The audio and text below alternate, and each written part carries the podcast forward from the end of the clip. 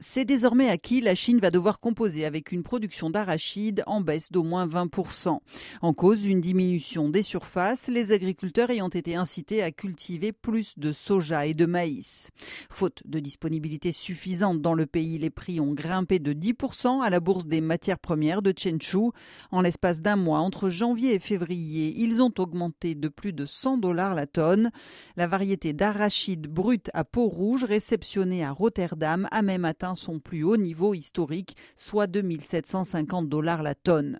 La baisse de production dans l'empire du milieu se traduit par une hausse des achats chinois dans tous les pays où l'arachide est disponible, en Argentine, au Brésil, aux États-Unis, mais aussi en Inde. En Afrique, c'est au Sénégal et au Soudan que les intermédiaires chinois ont été les plus actifs ces dernières semaines. L'empire du milieu devrait importer cette année plus d'un million de tonnes d'arachide brut, soit quatre fois plus que l'Union européenne, le deuxième importateur mondial.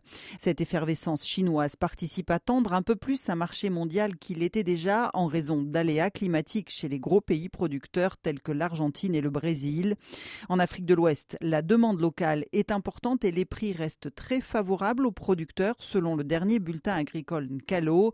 Mais dans de nombreux pays, les prix s'expliquent d'abord par l'inflation et par la diminution des surfaces emblavées. Des prix dont la hausse devrait se poursuivre, notamment avec l'arrivée du qui rime en général avec une consommation plus importante.